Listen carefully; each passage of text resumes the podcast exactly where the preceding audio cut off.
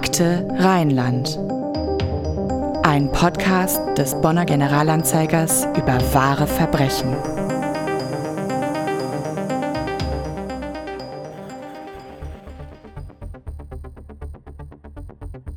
Kein Geld der Welt kann entschädigen, was diesen Menschen an Leid widerfuhr. Kann ihnen aber dabei helfen, wenigstens ihren Lebensabend in Würde verbringen zu können, nachdem sie ihrer Kindheit beraubt wurden, nachdem sie ein Arbeitsleben lang wie Sklaven gehalten wurden, ohne Entlohnung geschuftet haben, stets der Willkür, den Züchtigungen und seelischen Grausamkeiten des in Bonn geborenen, pädophilen und sadistischen Sektenführers Paul Schäfer schutzlos ausgeliefert. Die im Grundgesetz garantierte Würde des Menschen wurde in der Kolonie der Würde, der Colonia Dignidad, mit Füßen getreten. Hallo zusammen, wir begrüßen euch wieder bei Akte Rheinland, unserem Podcast über wahre Verbrechen aus Bonn und der Region. Das oder besser die Verbrechen, über die wir heute sprechen, hatten ihren Ursprung nämlich ganz hier in der Nähe von Bonn, in Siegburg. Mein Name ist Anna-Maria Bekes, bei mir sitzt Andreas Deik. Ja, hallo. Allen voran wollen wir heute unseren Gast vorstellen und begrüßen, Wolfgang Kees. Du bist Chefreporter hier beim Generalanzeiger und ähm, man kann dich mittlerweile als Dauergast bezeichnen.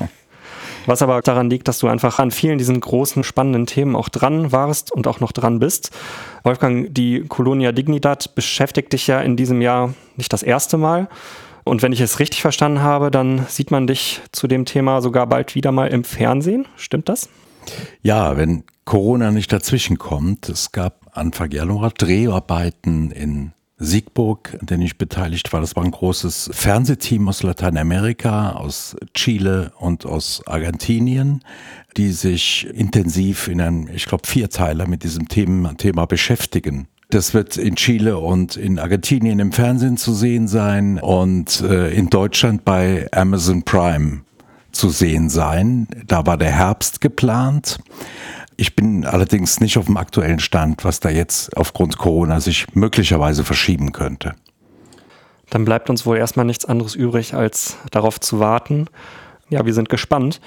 Etwas, was ihr, liebe Zuhörer, jetzt gerade nicht sehen könnt, Wolfgang, du hast hier einen großen Ordner mitgebracht, der liegt hier neben dir auf deinem Tisch. Da sind ganz, ganz viele Dokumente drin. Was hat es damit auf sich? Das ist das, was ich an Recherchematerial im Laufe der Jahrzehnte angesammelt hat. Originaldokumente äh, und so weiter und so fort.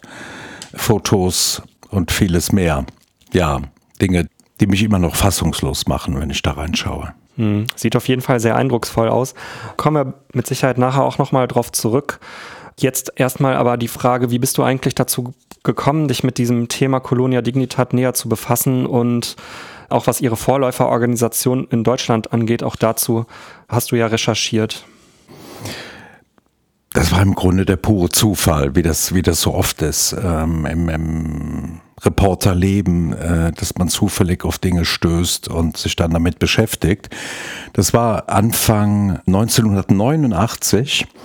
Ich arbeitete in Mainz bis dahin und hatte ein Jobangebot als Lokalchef der äh, Siegburger Lokalredaktion des Bonner Generalanzeigers. Da fing ich am 1. April an und im März denke ich, fahr schon mal hin. Ich hatte, ich guckte nach einer Wohnung und wollte mir die Stadt nochmal anschauen und fahr durch die Mühlenstraße, die zum Stadtzentrum führt, Richtung Marktplatz hatte meine, meine Kinder im Auto, meine kleinen Kinder, und äh, die hatten Hunger. Und ich dachte, boah, du hast ja jetzt einen Termin und sehe ein kleines Lebensmittelgeschäft und einen freien Parkplatz vor der Tür und denke, super, halt da kurz, vielleicht haben die belegte Brötchen, irgend sowas. Und gehe da rein und betrete eine andere Welt. Da waren Frauen, die trugen alle solche Hauben auf dem Kopf, die das Haar bedeckten, wie so Schwesternhäubchen aus alten Kriegsfilmen. Die trugen alle lange Röcke, also weit übers Knie, manche Knöchel lang, dunkle Kleider, darüber weiße Schürzen, so, so altmodische Hausfrauenschürzen. Die trauten sich kaum mehr in die Augen zu schauen. Die guckten immer zu Boden, ganz verstört, ganz verschreckt. Ich habe mich dann umgesehen, belegte Brötchen gab es keine, aber es gab landwirtschaftliche Produkte aus Chile. Es gab Honig aus den Anden, wurde da beworben und solche Dinge. Ich bin dann wieder raus und dachte im ersten Moment, wo bist du hier gelandet? Was für eine Stadt bist du hier gelandet? Und war das vielleicht ein Fehler, diesen Job anzunehmen? Dann ging der Job los und dann hat man so viel zu tun und im Kopf, ich habe das völlig aus dem Gedächtnis gestrichen, diese äh, Begegnung. Ende des Jahres, Dezember 89, gehe ich durch die Mühlenstraße und sehe, der Laden ist geschlossen. Alles dicht, alles weg. Und da begann ich mich damit zu beschäftigen. Was war das eigentlich? Damals gab es ja noch die Adressbücher, war eine große Hilfe für Journalisten, sind ja inzwischen leider verboten. Da konnte man also äh, analog zum Telefonbuch nachschlagen, wer wohnt in einem Haus, wer ist da gemeldet.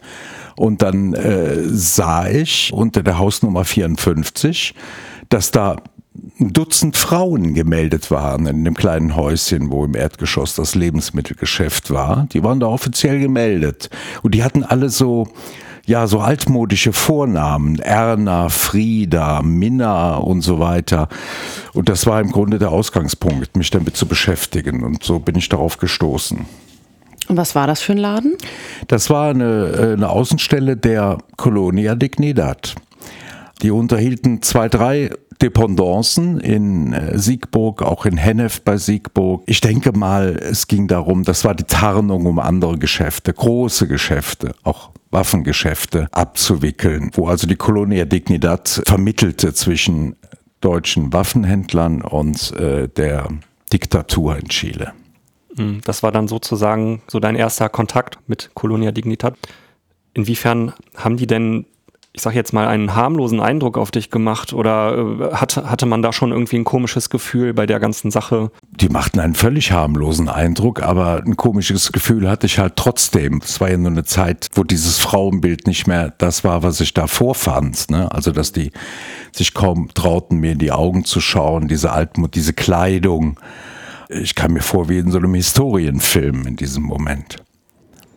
Ja, wir werden sicher später noch darauf zu sprechen kommen, dass diese Colonia Dignidad und auch die Vorläuferorganisation wirklich etwas wie eine andere Welt war. In Wirklichkeit aber war die Colonia Dignidad eine Foltersekte. Eine totalitäre religiöse Gemeinschaft, in der zum einen Kinder, insbesondere Jungen, systematisch sexuell missbraucht und gequält wurden, unter anderem durch Elektroschocks und die Gabe von Psychopharmaka. In der zum anderen Gegner des damaligen chilenischen Regimes gefoltert, getötet und verbrannt wurden. In der Menschen unterworfen, hörig gemacht und gefangen gehalten wurden. Gründer und Kopf dieses Systems war Paul Schäfer. Und den Ursprung hatte es quasi hier um die Ecke in Siegburg. Wir müssen an dieser Stelle einmal eine Triggerwarnung aussprechen. In dieser Episode werden wir nicht umhin kommen, ähm, über sexuellen sowie sehr schweren seelischen Missbrauch von Kindern zu sprechen.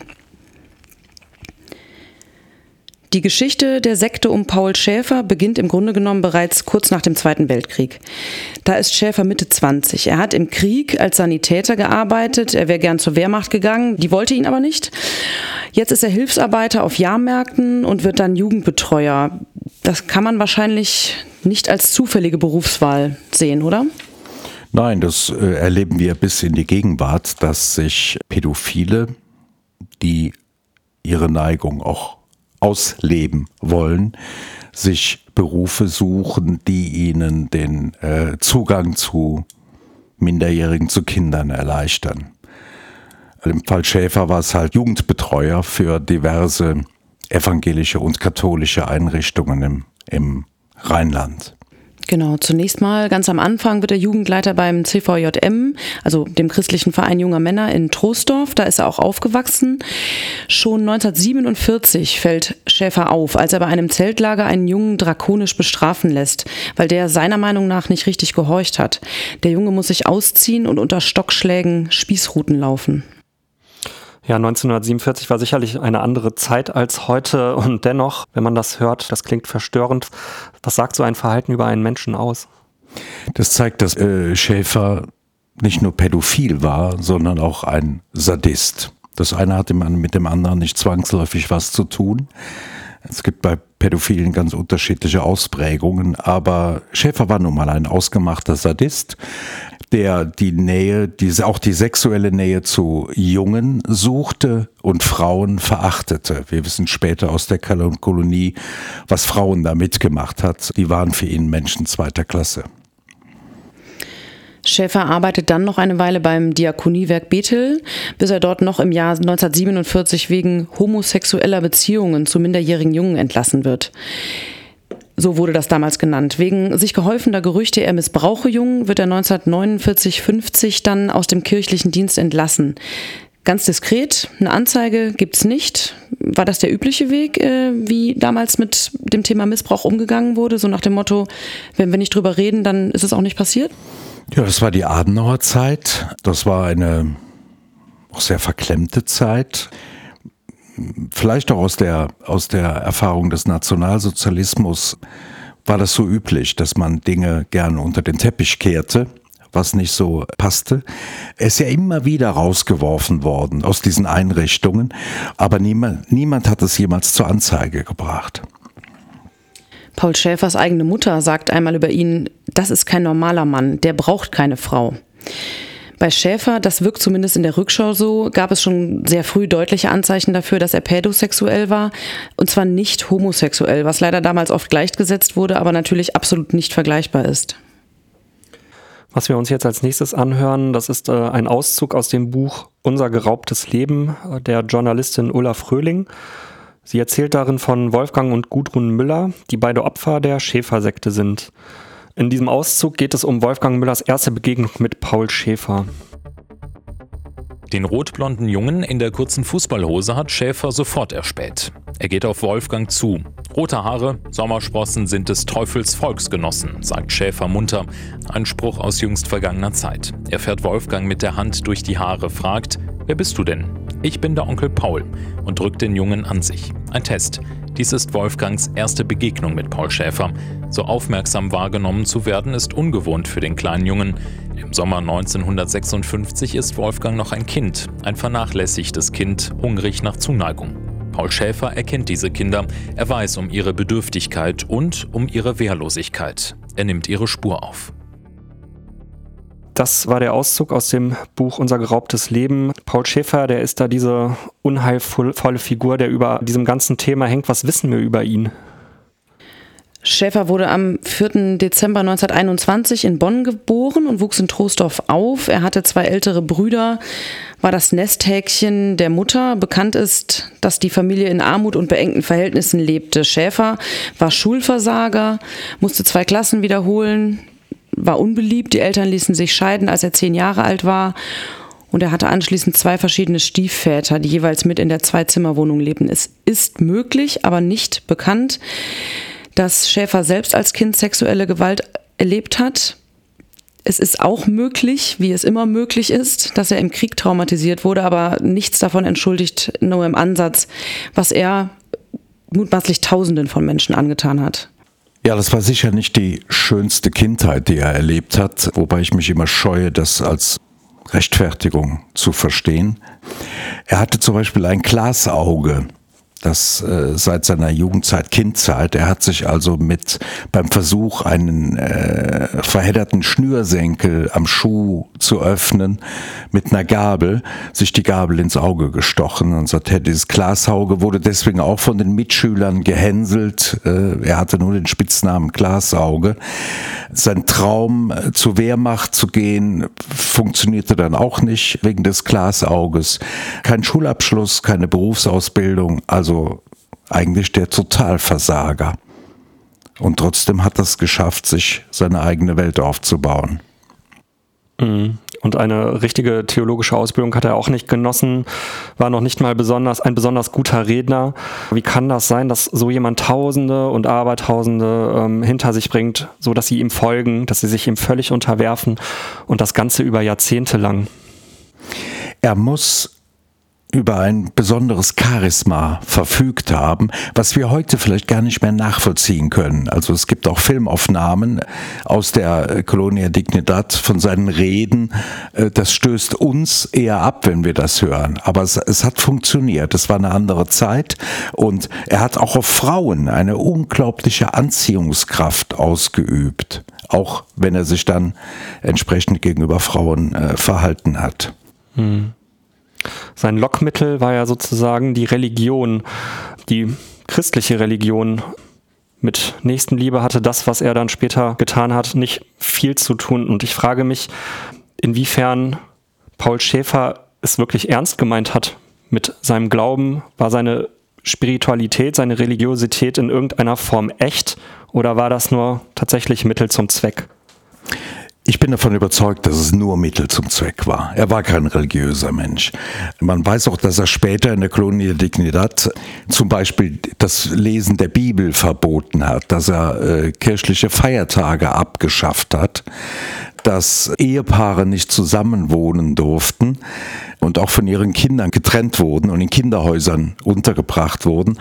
All das äh, spricht nicht für ein tiefes religiöses Empfinden. Äh, er hat allerdings auf dieser Klaviatur gespielt, weil er traf auf Menschen, die tief religiös waren Menschen aus, die aus der Sowjetunion geflohen waren, Deutsche, die aus der Sowjetunion geflohen waren. Er merkte, der spürte einfach, dass diese Menschen empfänglich dafür waren. Und er hat ihn gepredigt von der Erlösung und vom gelobten Land und vom Paradies, was er für sie schaffen will. Und er spielt auch mit den Ängsten vor Stalin, vor, vor der Roten Armee. Die Leute hatten da schlimme Erfahrungen gemacht. Und er droht auch immer damit, eines Tages wird der Russe kommen nach Deutschland. Paul Schäfer zieht in den 1950er Jahren dann als Wanderprediger durch die Gegend. Alle ein, zwei Jahre wird er aus Gemeinden, denen er sich anschließt, das sind genau die Gemeinden, von denen du gerade gesprochen hast, ähm, Pfingstgemeinden oder andere freikirchliche, tiefreligiöse Gemeinden. Er wird alle ein bis zwei Jahre da wieder entlassen und zwar immer wegen desselben Vorwurfs, sexueller Missbrauch von Jungen. Nie wird er angezeigt. Stattdessen nimmt er Mitglieder aus den Gemeinden mit und sie folgen ihm bereitwillig. Schon jetzt schart er gezielt immer mehr Anhänger um sich. Eine seiner früheren Anhängerinnen sagt später, Paul Schäfer hat das Bestreben, ein eigenes Reich zu haben, von Anfang an systematisch betrieben. Er wollte, und das ist jetzt ein Zitat von Schäfer selbst, einen Ort, an dem ihm niemand reinriecht. Das sagt er übrigens bereits 1949. Und in Heide bei Siegburg schuf er sich dann 1956 erstmals diesen Ort. Er gründet dort mit dem Baptistenprediger Hugo Barr, der ebenfalls aus einer Gemeinde in Gronau ausgeschlossen wird, die private soziale Mission, ein Erziehungsheim für Kinder. Übrigens auch Barr hat Schäfer zuvor in einem drei Tage dauernden Prozess ohne Essen, ohne Schlaf und in Absonderung von seiner Familie hörig gemacht. Das ist, ein, das gängige Praxis bei ihm, dieses Vorgehen. Wir wollen jetzt über den Ort sprechen, an dem sozusagen alles begann. Mhm. Siegburg, Heide, das ähm, heute zu Loma gehört. Die äh, private soziale Mission wird dort gebaut auf einem Grundstück. Was wissen wir darüber, wie es dort in diesem Kinderheim in Heide zuging, das dort aufgebaut worden ist? Waren da schon Strukturen erkennbar, wie sie später bei der Colonia Dignidad dann ähm, aufgetaucht sind? Absolut. Das war alles schon erkennbar, wenn man hinschaute hingeschaut hätte. Gebaut wurde das in Eigenleistung. Ne? Also diese Menschen, Sektenmitglieder, das waren alles fleißige und tüchtige Handwerker. Schäfer hat den Bau lediglich beaufsichtigt. Man bekam Kinder zugewiesen, einmal vom Staat, vom, vom Jugend, Kreisjugendamt in Siegburg, also klassische Waisenkinder, Sozialwaisen, aber auch die Sektenmitglieder haben ihre Kinder an Schäfer abgegeben und die wohnten dann im Heim. Da waren schon Abhöranlagen in den Schlafzimmern installiert, Mikrofone. Das wurde alles verschriftlicht, aufgezeichnet, in Aktenordner gepackt, was gesagt wurde. Die Ohrenbeichte war verpflichtend. Schäfer war der Beichtvater. Auch das wurde alles aufgeschrieben und archiviert, fein säuberlich für spätere Zwecke. Es gab viel Gewalt, Schläge, es gab äh, seelische Grausamkeiten, all das war schon da. Äh, es hat aber nur außerhalb dieses Gebäudes und auch den Staat nicht interessiert. Nee, genau, das ist das, was hinter den Mauern passiert. Vordergründig wird dieses Jugendheim ganz toll ausgebaut, natürlich in Eigenregie und ähm, da werden natürlich auch die Gemeindemitglieder bereits ausgebeutet, um da zu ackern sozusagen. Und nach außen wird das Bild der wohltätigen Einrichtung propagiert, die benachteiligten Kindern hilft. Ja, und wie du schon gesagt hast, hinter den Mauern werden Menschen krankenhausreif geprügelt, müssen diese Zwangsbeichten ablegen. und es gibt systematischen Psychoterror und natürlich schwersten sexuellen Missbrauch. Wir hören uns jetzt noch einmal einen Auszug aus dem Buch Unser geraubtes Leben an. Darin wird dieser Missbrauch geschildert. Das sind natürlich sehr verstörende und eindringliche Szenen. Es geht dort erneut um Wolfgang Müller, der 1959 von seinen Eltern nach Siegburg geschickt wird, weil Paul Schäfer ihn eingeredet hat, der Junge sei schwer erziehbar. Der Großvater versucht dann nochmal zu verhindern, dass der Junge dorthin kommt und sagt, man hört ja so einiges über seinen Umgang mit den Jungen. Das scheint auch jetzt in irgendeiner Form dann schon ein offenes Geheimnis gewesen zu sein. Es hilft aber alles nichts. Schäfer hat Wolfgang schon Jahre zuvor brutal vergewaltigt und letztendlich schicken die Eltern den Jungen dann doch zu ihm. Am Samstagabend, wenn es draußen kalt ist, lässt Schäfer die Jungs reinkommen zu sich. Jeder muss sich in einem Abstand von einem halben Meter zum anderen aufstellen. Den Oberkörper müssen sie freimachen und die Augen schließen, dann die Unterhose ausziehen. Dann beginnt die Selektion. Sie spüren, wie Schäfer von einem zum anderen geht und sie betastet. Dann dürfen sie die Hose wieder anziehen und die Augen aufmachen. Jetzt zeigt Schäfer auf einzelne Jungen. Er sagt, du bleibst hier und du bleibst hier. Die Kinder auserwählt und doch erniedrigt vor den anderen müssen zu ihm ins Bett. Sie spüren, wie Schäfers Hände mal zum einen, mal zum anderen wandern. Die anderen, nicht gut genug befunden und abgelehnt, sind erniedrigt und doch erleichtert. Er wäscht die Jungen, sie müssen mit ihm duschen. Der Beginn ist ritualisiert. Welche Hand, wann, wohin, dann onaniert er an ihnen und masturbiert sie bis zum beiderseitigen Samenerguss. Wie andere Vergewaltiger auch benutzt er jede Körperöffnung des Kindes. Schäfer kann sich greifen, wen er will und wann er will. Wir können und wollen hier nicht auf alle grausamen Details dieser Zeit in Siegburg eingehen. Es wäre sehr schön zu behaupten, dass so etwas heute nicht mehr möglich wäre, aber Beispiele wie das der Odenwaldschule oder auch des Aloysius-Kollegs hier in Bonn lehren uns, dass das leider so nicht stimmt. Wir springen jetzt an einen anderen Ort des Geschehens, der im Mittelpunkt unseres Gesprächs natürlich steht. Es geht um Chile. Wie geht es dort weiter? Also zwei Familien, deren Kinder in Heide Opfer von Schäfer werden, die zeigen ihn schließlich endlich an. 1961 endet dann für Schäfer die Zeit in Siegburg und damit auch in Deutschland. Er flieht erst nach Luxemburg, dann nach Chile, es besteht schon seit einiger Zeit Kontakt zum chilenischen Botschafter und er gründet dort in Chile die Colonia Dignidad, die in den folgenden mehr als 30 Jahren unzählige Menschen genau das kosten wird, was sie im Namen trägt, nämlich die Würde. Das Jugendheim der privaten sozialen Mission in Siegburg wird für 900.000 Mark verkauft an die Bundeswehr und so hat die Sekte genug Kapital, um in Chile neu anzufangen. Wie läuft das Ganze ab dort vor Ort?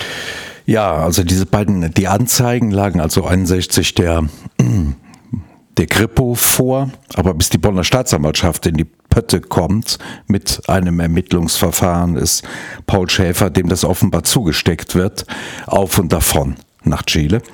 Er lässt dann ausgewählte vertrauensvolle Sektenmitglieder nachreisen und es wird organisiert, dass quasi in einer Nacht- und Nebelaktion äh, mit einem Charterflugzeug, das in Luxemburg steht, 150 Heimkinder ausgeflogen werden nach Chile.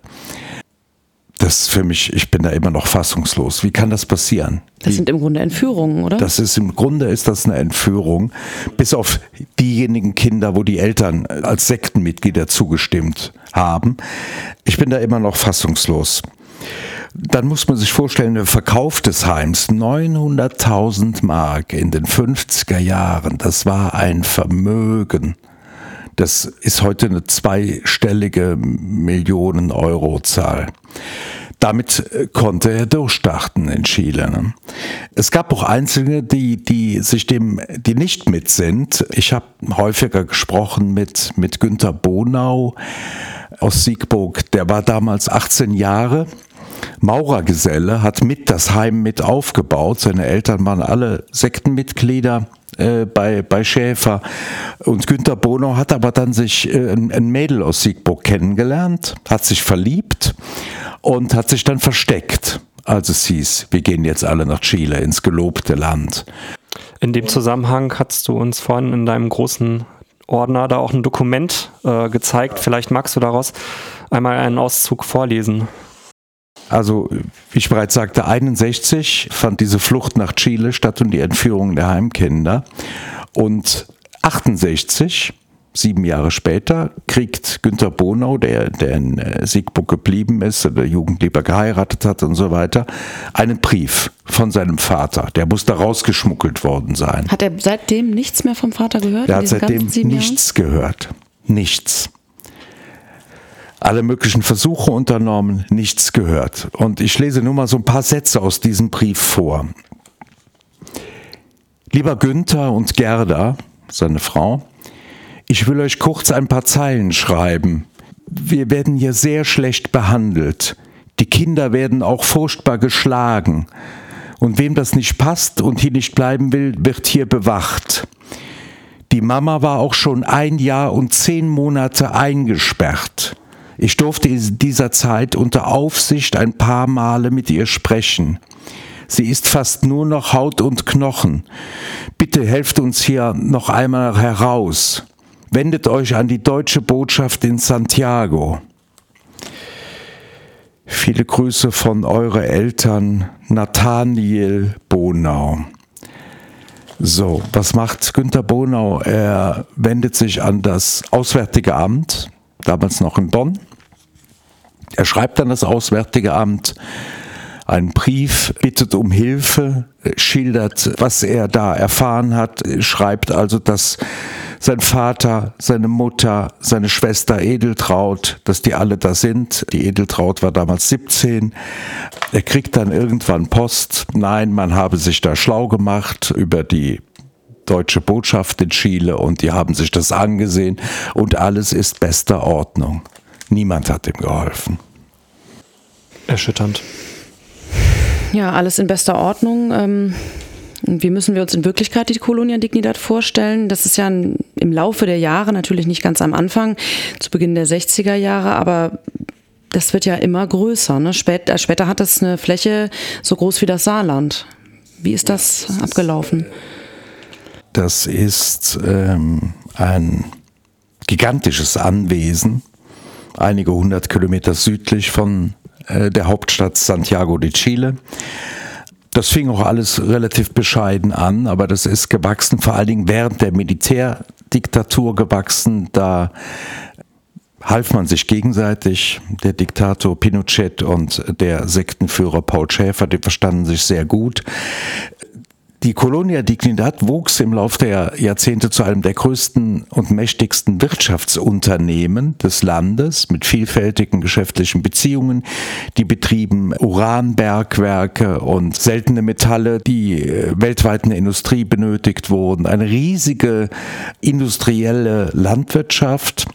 Und das Ganze war abgeschottet von der Außenwelt mit Sicherheitsanlagen, die haben westliche Besucher an an die Grenze zur DDR erinnert damals, ja, mit eigenem Sicherheitsdienst, schwer bewaffnet.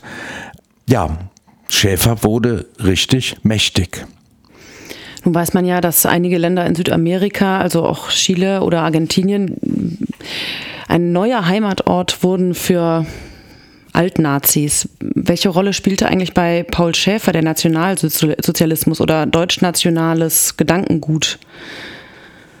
Oder nicht nur bei Paul Schäfer, bei seiner ganzen Sekte? Es sind in den Strukturen dieser abgeschotteten Gesellschaft, dieses Mikrokosmos, durchaus Dinge feststellbar, die, die wir aus dem Nationalsozialismus kennen. Es war ja auch seine Sozialisation, ja. Er ist in dieser Zeit aufgewachsen, er hat sich einiges abgeguckt. Ich glaube nicht, dass er, so wie er nicht religiös war, war er auch kein Nazi. Paul Schäfer genügte sich selbst. Der lebte also nicht eine Religion oder eine Ideologie nach, sondern er erfand seine eigene Welt, seine eigene Ideologie, seine eigene Religion. Und die hatte nur einen Zweck, ihm selbst zu dienen. Wenn wir hier versuchen, vielleicht so eine Art Psychogramm von Paul Schäfer zumindest zu skizzieren, Welche Rolle spielte Macht über andere Menschen für ihn? Für einen Sadisten spielt das eine sehr große Rolle, weil es eine große Befriedigung verschafft, diese Macht auszuleben. Sowohl in der brachialen Form, also aber auch in der subtilen Form. Also wir müssen uns das so vorstellen, wenn ein Mädchen verbotenerweise einen Apfel vom Baum gepflückt hat oder irgend sowas, was verboten war, dann wurde sie abends in sogenannten Herrenrunden, da saßen also die älteren Herren und Paul Schäfer vorgeführt und auf übelste Weise beschimpft und erniedrigt und gedemütigt, äh, bis hin dann auch Vielleicht ist das das letzte Beispiel, was ich jetzt noch nennen will, weil es einfach zu widerlich ist. Schinkenklopfen, um die Hurengeister auszutreiben, das hat er auch gerne gesagt, ja. Also die wurden dann übers Knie gelegt vor den versammelten Herren. Das gehört zum Sadismus dazu und er hat einen Weg gefunden, seine Neigung äh, völlig ungestört auszuleben. Ja, und er hat übrigens auch das, was ihm selbst als Kind widerfahren ist, nämlich dieses Hänseln mit Spitzennamen an seine ähm, Sektenmitglieder weitergegeben. Diese Kinder hatten alle teilweise recht abwertende Spitznamen, die sie ja. sich auch merken mussten und wie sie dann angesprochen wurden. Kannst du trotzdem nochmal erklären, welche Strukturen da an den Nationalsozialismus erinnern in der Kolonia? Ist das der Drill? Zum einen, ja, alles, was, was totalitäre Regime auszeichnet, gab es in der Kolonie. Das ist ja eine, eine Blaupause bei allen. Weiter der Führerkult, den wir so aber auch in anderen Sekten kennen. Ne? Wir erinnern uns noch an die rot gekleideten Sanyasins aus den 80er Jahren. Ne? Äh, die an den Lippen ihres Führers hingen.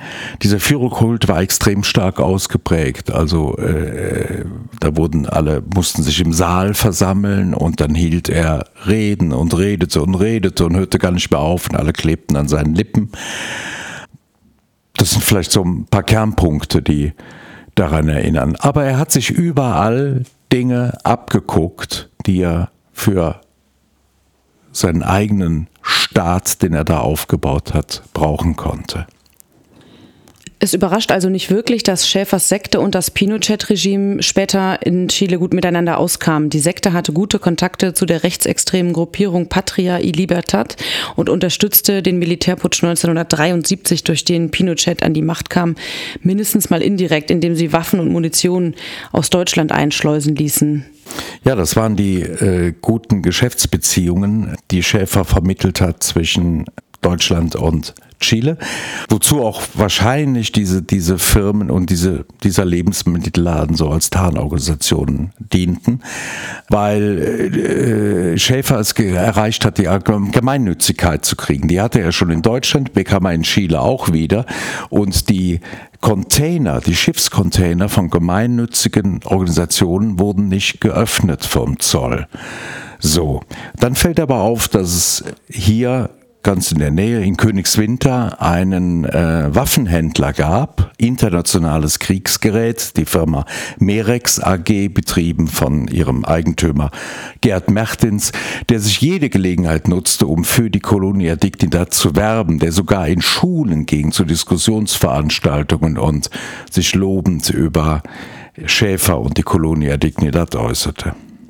Auf dem Grund und Boden der Colonia Dignidad wurden aber nicht nur Verbrechen an den Mitgliedern oder besser Gefangenen der Sekte begangen, sondern auch zahlreiche Verbrechen gegen die Menschenrechte. Das Lager der Deutschen dort entwickelte sich eigentlich sozusagen zum Folterzentrum des chilenischen Geheimdienstes DINA.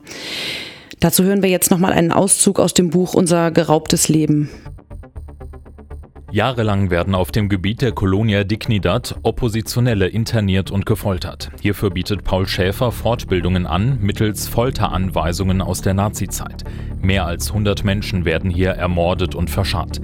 Wer überlebt, erinnert sich an diesen Ort, wo es anders war als in den Foltergefängnissen der Diener. So sauber, so ordentlich, selbst die Folter war von anderer Art. Fast wissenschaftlich nennen es einige. Gegner der Militärdiktatur von August Pinochet werden in der Colonia Dignidad zu Beethoven gefoltert. Wer die Folter überlebt, nimmt als Erinnerung die für immer beschmutzte Beethoven-Sinfonie mit nach Hause. Eine Frage, die einem da unter den Nägeln brennt, äh, ist, wie kann das alles geheim bleiben? Wie ist das möglich? Also wie kann es sein, dass diese Sekte jahrzehntelang ihr Unwesen treiben kann, gedeckt mit wechselseitiger Unterstützung des Diktators Pinochet und niemand aus Deutschland greift dort ein? Dort haben ja auch teilweise Eltern ihre Kinder vermisst, die einfach nach Chile entführt worden sind. Wie kann es sein, dass das alles geheim bleibt? Andreas, das frage ich mich bis heute.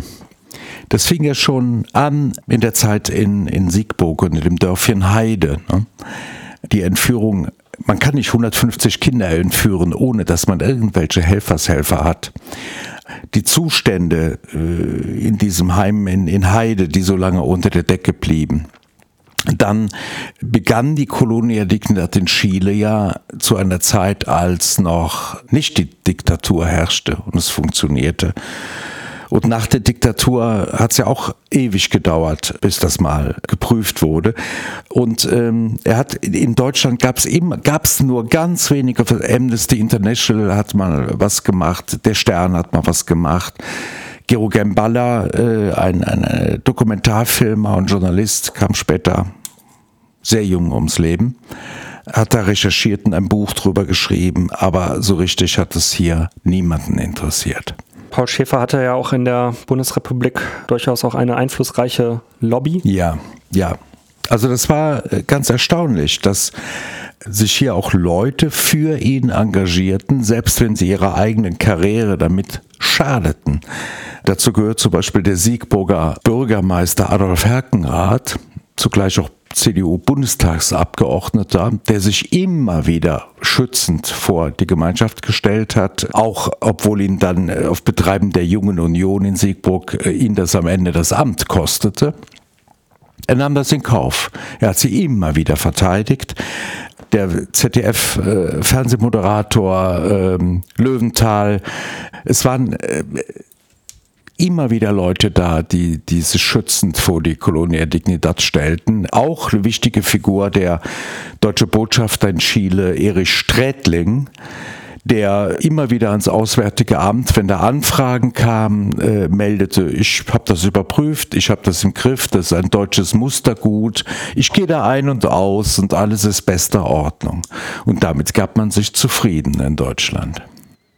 Sind die dem Paul Schäfer auf den Leim gegangen oder wie erklärt man sich das? Wir neigen ja dazu, immer zu denken, dass es für eine Wirkung genau eine Ursache gibt. Und meistens ist das aber gar nicht so. In der Natur ist das ja auch nicht so und bei den Menschen auch nicht. Ich kann mir durchaus vorstellen, dass es unterschiedliche Motivationen gab. Schäfer zu unterstützen. Also, wenn es die Möglichkeit gab, über ihn internationales Krieg, also Kriegsgerät zu verkaufen, dann sind das ganz knallharte wirtschaftliche Interessen. Vielleicht äh, spiegelte Schäfer auch mit dieser vorgegaukelten heilen Welt so ein, ein Deutschland wieder im Süden Chiles, was manche vermissten nach 45. Auch das ist durchaus denkbar. Ja? Äh, Franz Josef Strauß gehört äh, zu den ähm, äh, Unterstützern. Also er war, Strauß war auch zufällig gerade Bundesverteidigungsminister, als das Heim für 900.000 D-Mark an die Bundeswehr verkauft wurde. Eine Unsumme. Äh, Strauß sagt man ja auch eine Nähe zu, zu Pinochet nach. Ich will aber auch nicht ausschließen, dass unter diesen Unterstützern einige Pädophile waren, die ihren ganz persönlichen Nutzen auch gesucht, gefunden, gesucht und gefunden haben bei Besuchen im Lager. Aus der Politik gab es aber auch einen Mann, der äh, sich dem entgegengestellt hat, richtig? Ja, den gab's. Der ist leider Gottes kürzlich verstorben. Norbert Blüm war das, den ich auch deshalb sehr schätze, was er da damals gemacht hat. Du hast mit Blüm darüber gesprochen, richtig? Ja, ich habe, da war er 80, da habe ich ihn besucht zu Hause, lange mit ihm darüber gesprochen. Das war so, er hat sich engagiert über das Thema Militärdiktatur. Also er hat dann auch in Chile Opfer besucht, äh, Folteropfer besucht, ganz offen besucht. Er war Bundesarbeitsminister damals, ja, also Vertreter der Regierung und er hat es trotzdem gemacht, hatte dann auch eine Audienz bei Diktator Pinochet bekommen Und er erzählte mir, wenn ich da jetzt reingehe, sobald er Gelegenheit hat, mir die Hand zu geben und mich zu begrüßen, habe ich ein Problem. Und deshalb ist er da reinmarschiert und hat als erstes gesagt, also doch, da war er noch einige Meter von ihm entfernt, Herr Pinochet, Sie sind ein Folterknecht. Das hat er dem an den Kopf geworfen.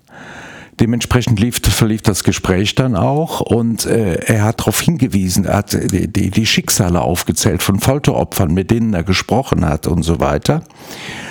Und dann schob ihm Pinochet ein Stück Papier entgegen über den Tisch und sagte, das hier ist eine Liste mit politisch Andersdenkenden, die, ähm, die sollen hingerichtet werden. Ich muss das nur noch unterschreiben. Ich glaube, das sind so ein Dutzend Namen oder 19 Leute. Ich muss das jetzt nur noch unterschreiben. Wenn Sie wollen, wenn Sie mir sagen, Sie nehmen die alle in Deutschland auf, dann können die ausreisen. Dann ist Blüm nach Hause geflogen. Er wollte das in der nächsten Bundestagssitzung anbringen auf die Zustände in Chile hinweisen und dann hat die, seine eigene Fraktion dafür gesorgt, dass er als letzter auf der Rednerliste stand und dass leider alle, alle seine Vorgänger aus seiner Fraktion doch zufällig länger redeten als geplant und am Schluss war keine Redezeit mehr für ihn und er hätte nicht reden können. Und dann hat die Fraktion der Grünen ihm die Redezeit der Grünen überlassen und er hat da eine flammende Rede, hatte fünf Minuten Zeit, eine flammende Rede gehalten und dann ist der äh, niedersächsische Ministerpräsident Ernst Albrecht, der Vater von Ursula von der Leyen, zu ihm gekommen und hat gesagt, ich nehme die auf, ich nehme die. Und so ist es dann auch geschehen. Und viel, viel später, da hat Blüm seine, seine erwachsene Tochter in Chile besucht, die dort beim Hilfsprojekt arbeitete, fiel ihm eine, eine Frau ums, um den Hals, sind Sie Herr Blüm? Und sagte, ich war einer auf der Liste, ich lebe nur noch wegen Ihnen. Das hat er so erzählt und ähm, dann sagt er, darüber ist er überhaupt erst auf die Colonia Dignidad gestoßen und hat sich darum gekümmert und stellte fest, dass sein eigenes Haus, sein eigenes Arbeitsministerium, zu dem ja auch die deutsche Rentenversicherung gehört und so, die Sekte, das Lager mitfinanziert. Nämlich auf folgendem Wege. Da waren 50 Menschen im Lager in Chile, die Anspruch auf Rente hatten. Deutsche Rente. Und die, diese Renten für die 50 Menschen, die gingen alle auf ein Sammelkonto, auf Paul Schäfers persönliches Konto. Dann lief er, sagt er, ich besorge den Namen. Ich sag doch, wenn ich da, damals dahin geschickt habe, saust so eine, so eine enge Wendeltreppe hoch mit seinen 80 Jahren im Affenzahn, kommt mit seinem kleinen Notizbüchlein. Hier habe ich die Telefonnummer. Das ist der Herr Föcking, der wohnt in Bornheim. Rufen Sie den mal an. Und dann habe ich mit Herrn Föcking gesprochen und der, der schilderte das. Die haben damals dann alle 50 Rentenempfänger angeschrieben in Chile und gesagt, wir kommen an dem und dem Tag, sind wir den ganzen Tag in der nächsten Kleinstadt in Chile in einem Hotel im Essraum und dort müssen sie hinkommen und sich ausweisen und unterschreiben, damit sie weiter Rente kriegen. Und unterschreiben, dass das für sie in Ordnung ist, dass das Geld auf Schäfers Privatkonto geht. Und der Herr Föcking flog dann hin mit zwei weiteren äh, Beamten haben sich am Vortag noch versucht, das Lager sich anzuschauen, sagte, wir kamen nur bis an den DDR-Grenzzaun, da war Schicht. Und sie wurden beobachtet, sie wurden permanent beobachtet, wahrscheinlich chilenischer Geheimdienst, was auch immer. Und dann haben sie morgens um 7 Uhr ihr Büro im Esszimmer des Hotels eröffnet und abends wieder geschlossen und es war niemand gekommen. Kein einziger. Weil die die durften da sowieso nicht raus, die haben wohl diese Briefe nie bekommen. Aber daraufhin wurde dann die komplette Rentenzahlung eingestellt. Der Herr Föcking sagte mir noch, er war viel als Krisenmanager für Blüm im Ausland unterwegs, alles Mögliche, auch in Krisenländern. Aber er hat in seinem ganzen Berufsleben noch nie so viel Angst gehabt wie an diesen zwei Tagen in Chile.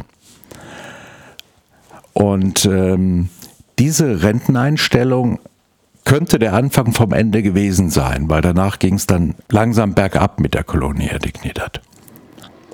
Ja, dass Herr Föcking da Angst hatte, das kann ich sehr gut verstehen, denn man muss natürlich sagen, Schäfer war zwar der Kopf und der Führer der Colonia Dignidad, aber er hatte nicht nur Rückhalt bei vielen mächtigen und einflussreichen Figuren in Chile und in Deutschland, er hatte auch innerhalb der Kolonie natürlich Verbündete, die mit ihm gemeinsam diese Schreckensherrschaft aufrechterhalten haben. Und wir werden jetzt nicht all diese Namen aufzählen, aber einer seiner langjährigsten Gefährten, quasi seine rechte Hand, war ja Hartmut Hopp, der Arzt oder Klinikleiter, wenn ich das richtig mhm. sehe, der Colonia Dignidad. Was, was wissen wir über ihn?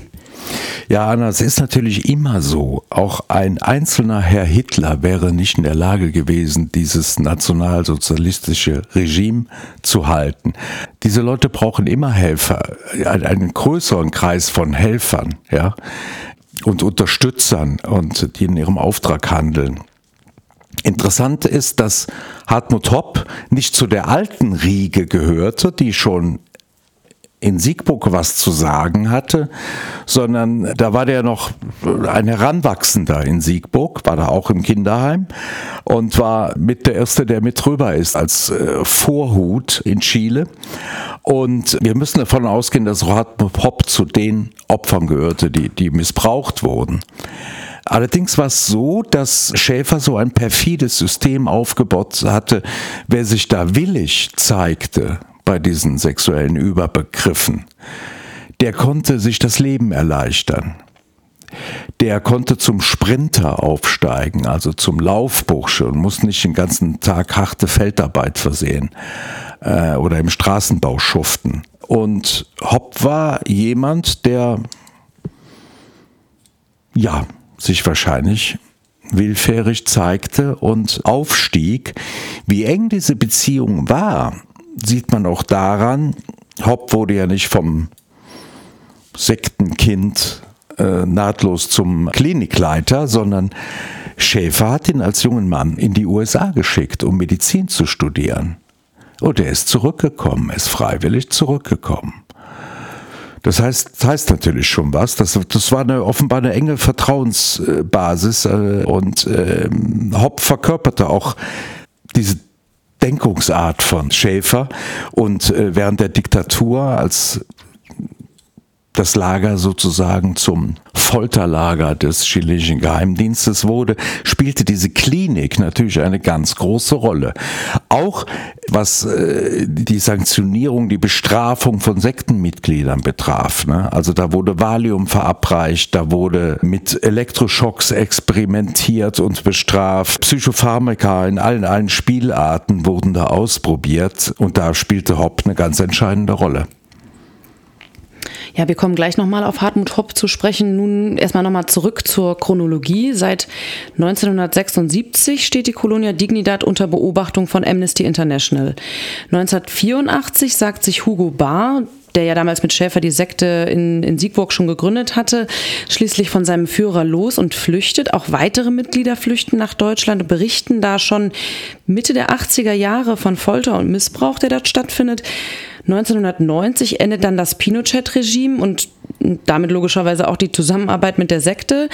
1991 in der Folge wird der Kolonie schließlich die Gemeinnützigkeit entzogen und damit ist sie formal aufgelöst. Aber es dauert bis 96, bis Paul Schäfer die Flucht ergreifen muss, weil er endlich von der Justiz gesucht wird. Und in der Colonia Dignidad wird sein unheilvolles Werk dann nochmal bis 2005 fortgeführt. In dem Jahr 2005 wird Schäfer dann schließlich in Argentinien aufgespürt und festgenommen. Und wieder fragt man sich, wie ist das möglich? Wie kann das sein, dass es bis ins 21. Jahrhundert dauert, bis die Verantwortlichen endlich zur Rechenschaft gezogen werden? Tja, dazu sind ein paar Dinge zu sagen. Also einmal erinnern wir uns doch mal an unsere Geschichte nach 45, nach Ende des Naziregimes.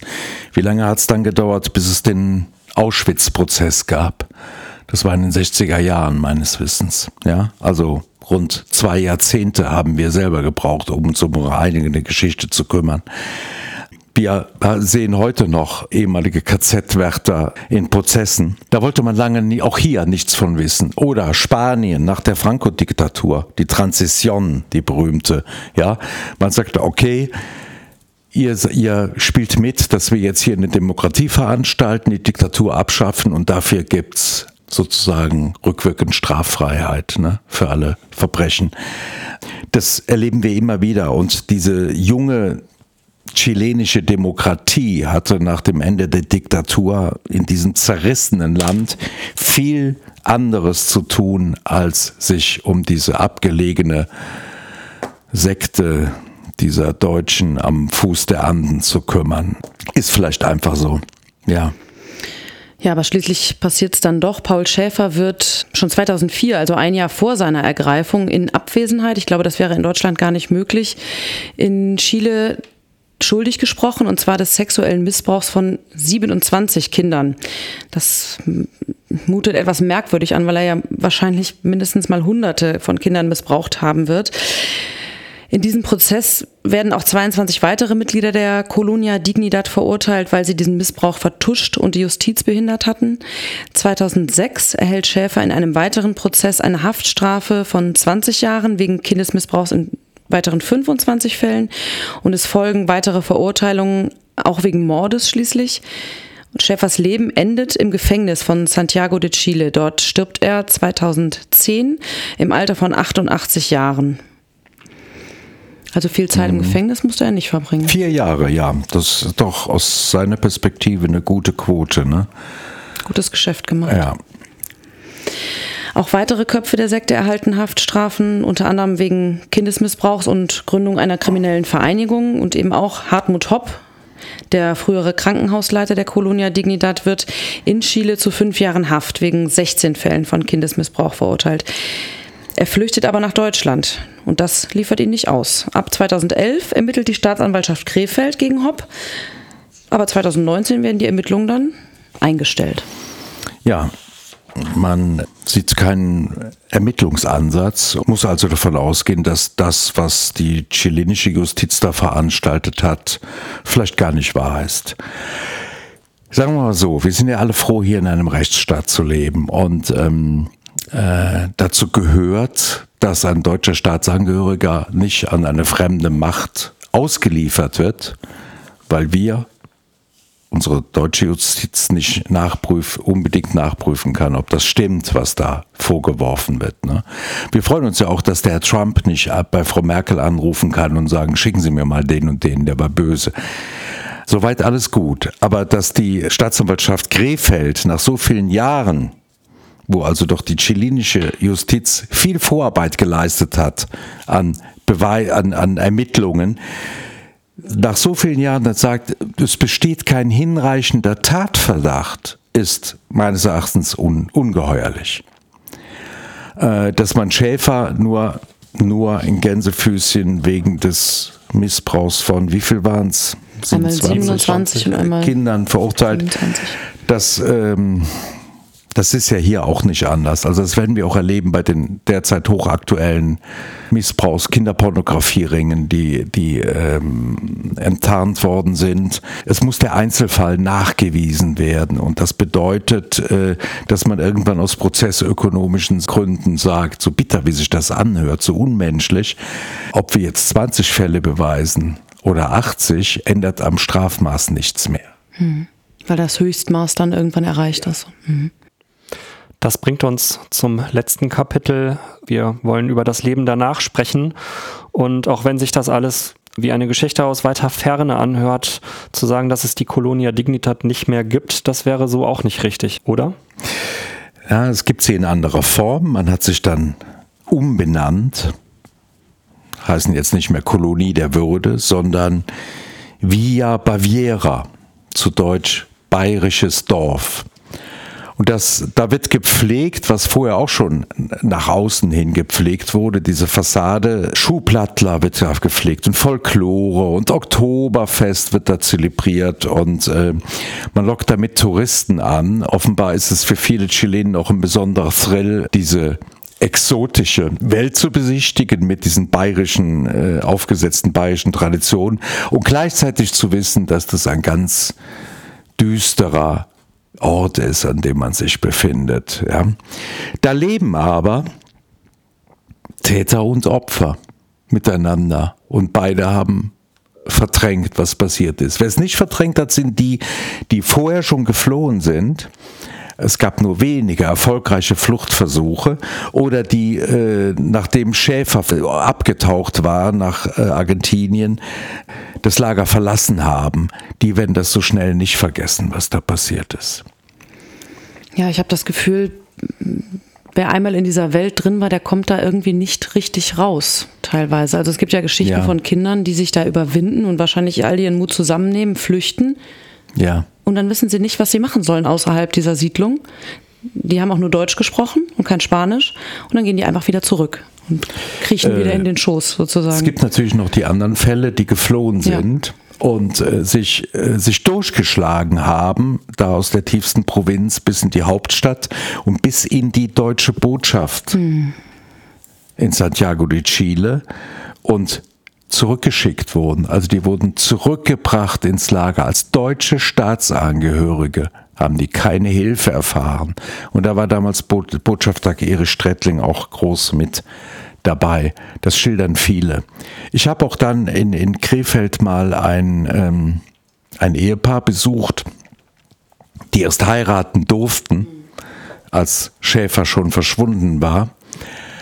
Die leben da jetzt von 500 Euro Rente zusammen und ähm, die empfingen mich, sie haben sich fein gemacht. Er trug also wirklich so bayerische Lederhosen und sie trug so ein Dirndl und da standen diese beiden im Alter von Mitte 70 vor mir und strahlten mich an und ähm, auf dem Schrank standen also so Porzellanschäferhunde und so und du denkst, wo bist du ja hingeraten? Ganz bezaubernde, liebenswürdige Menschen, die ganz Schreckliches erlebt haben.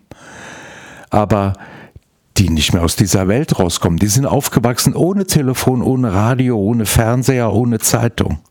Ja, das führt uns vielleicht zu der wichtigsten Frage, wie geht es den Opfern der Colonia Dignidad heute?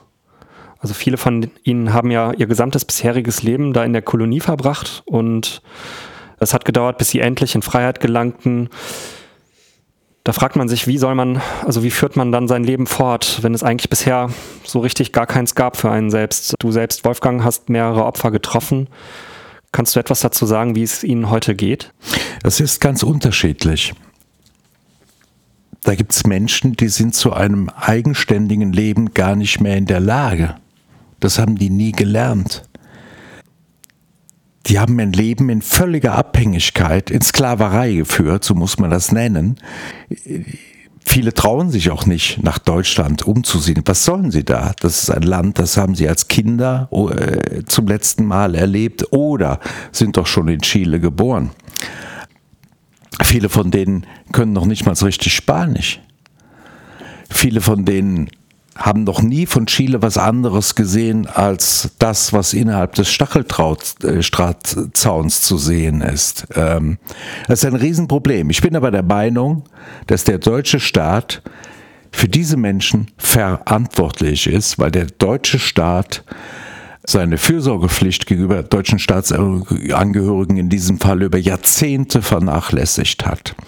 Und ähm, äh, Herr Steinmeier, also noch nicht Bundespräsident war, sondern Außenminister, hat es auch, ich glaube 2017, so beschrieben genauso beschrieben, diese Verantwortung und äh, dass seine Behörde, das Auswärtige Amt mit den Diplomaten und Botschaften da kolossal versagt hat.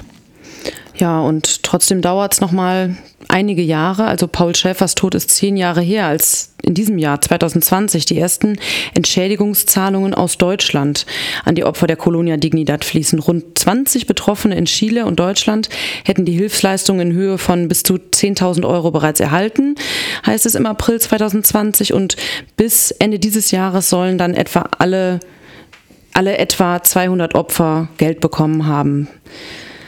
Was kann das ja, ausrichten, dieses was Geld? Was kann das ausrichten? Das kann, es ist leichtfertig gesagt, das kann man ja mit Geld nicht wieder gut machen. Das ist richtig. Was diese Menschen erlebt haben, kann, kann niemand wieder gut machen. Und viel Zeit bleibt bei einigen auch nicht. Aber das Geld kann zumindest dazu beitragen, dass die Menschen wenigstens ihren Lebensabend in Würde bestreiten können, ja, und nicht zu zweit, wie eben geschildert, von 500 Euro leben müssen auf einer winzigsten Wohnung, sondern wenigstens ihren Lebensabend. Sie sind um ihr Leben und ihre Kindheit in vielen Wellen komplett betrogen worden, ja. Wenn wir das kurz erzählen, äh, wir müssen, glaube ich, noch ergänzen, dass Paul Schäffer ja niemals Rente für die bezahlt hat oder so, in die Rentenkasse für die eingezahlt hat oder sowas. Also die kriegen ja wirklich gar keine Rente dann. So ist es. Ne? Ja. Das hilft denen schon ein gutes Stück weiter, wenigstens den Lebensabend in Würde bestreiten zu können.